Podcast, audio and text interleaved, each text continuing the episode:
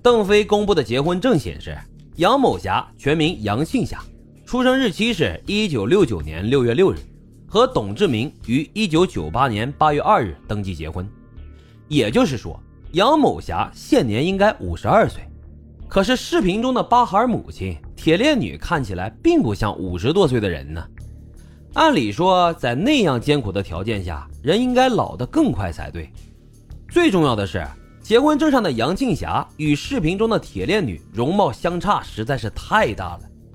有网友用 AI 修复技术修复了结婚证上杨庆霞的照片，与铁链女对比，那完全就是两个不同的人。有人从云南亚古村带回来的小花梅的照片显示，小花梅似乎就是结婚证上的杨庆霞。那么问题就来了，如果小花梅就是和董志明领结婚证的人？但她看起来又不像是铁链女，那么小花梅究竟去哪儿了？这铁链女又究竟是谁呢？同时，邓飞还爆出董志明大儿子登记的出生日期为一九七九年三月，但董志明和杨庆霞是一九九八年结的婚，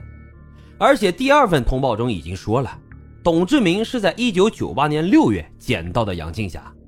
合着人还没捡回来，儿子都已经出生了。这是什么逆天操作呀？退一万步来说，我们姑且说这铁链女的大儿子就是铁链女所生，相关部门不是说铁链女就是杨庆霞吗？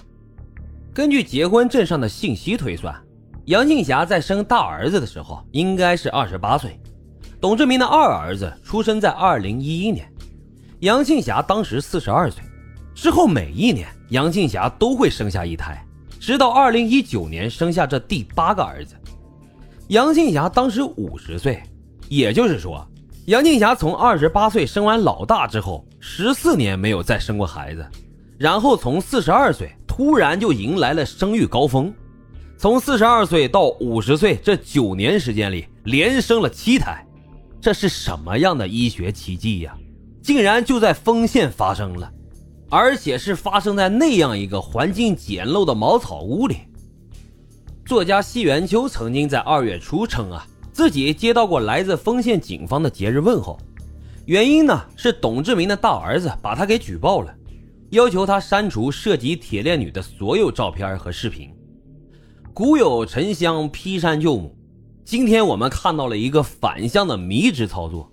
有儿子亲眼目睹了母亲所遭受的一切苦难。被囚禁、被凌辱、被嘲笑，非但不帮忙，反而在真相呼之欲出的时候百般阻挠。但如果说这大儿子不是铁链女所生的话，这一切似乎就说得通了。因此啊，一些网友推断出这样一个故事：结婚证中的杨庆霞确实是从云南被拐卖来的小花梅。她和董志明生下了一胎大儿子之后，不知道什么原因，小花梅就不见了。于是，董志明又拐卖来了铁链女，生下了七个孩子。但推断终究是推断。杨庆霞、李莹、小花梅这八孩母亲的身份与真实姓名疑点重重，扑朔迷离。截止到二月中旬，事件仍在持续的发酵，已经将这场舆论风暴从国内刮向了海外。我想，每一个海外华人。当看到这些报道时，都是尴尬、难过和心痛的。但我们不能因为难过和面子就置我们的同胞于不顾，放任铁链女和无数像她一样的被拐女性继续生活在水深火热当中。终于在二月十七日，央视新闻报道，江苏省委、省政府已经成立了专门的调查组，将对丰县事件进行全面的调查，势必要彻底的查明真相。仅仅过去了六天，江苏省当局就发布了人们翘首以盼的第五版最终调查报告。这份最终调查报告内容十分的详细。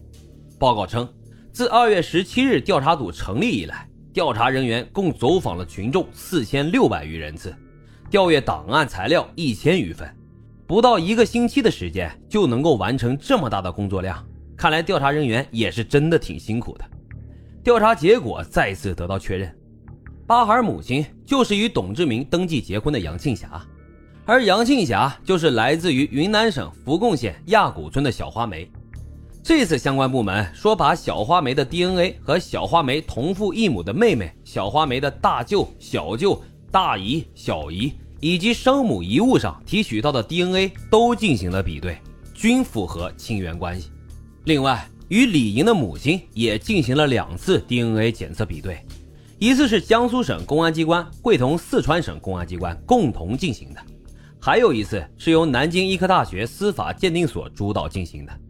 两次 DNA 检测均排除了铁链女和李莹母亲的生物学亲子关系。至于为什么结婚证上的杨庆霞与现实生活中的铁链女容貌差异如此巨大，相关部门的解释是，铁链女的近照是从抖音视频中截取的，经过修图后流传到了网络上。同时，受年龄增长造成的皮肤老化，杨庆霞的容貌也发生了变化。不过，这次相关部门认定的小花梅的真实年龄，并不是结婚证上所写的1969年，而是一九七七年五月十三日。为什么会有这八年的差距呢？还要从小花梅被拐卖的经过开始说起。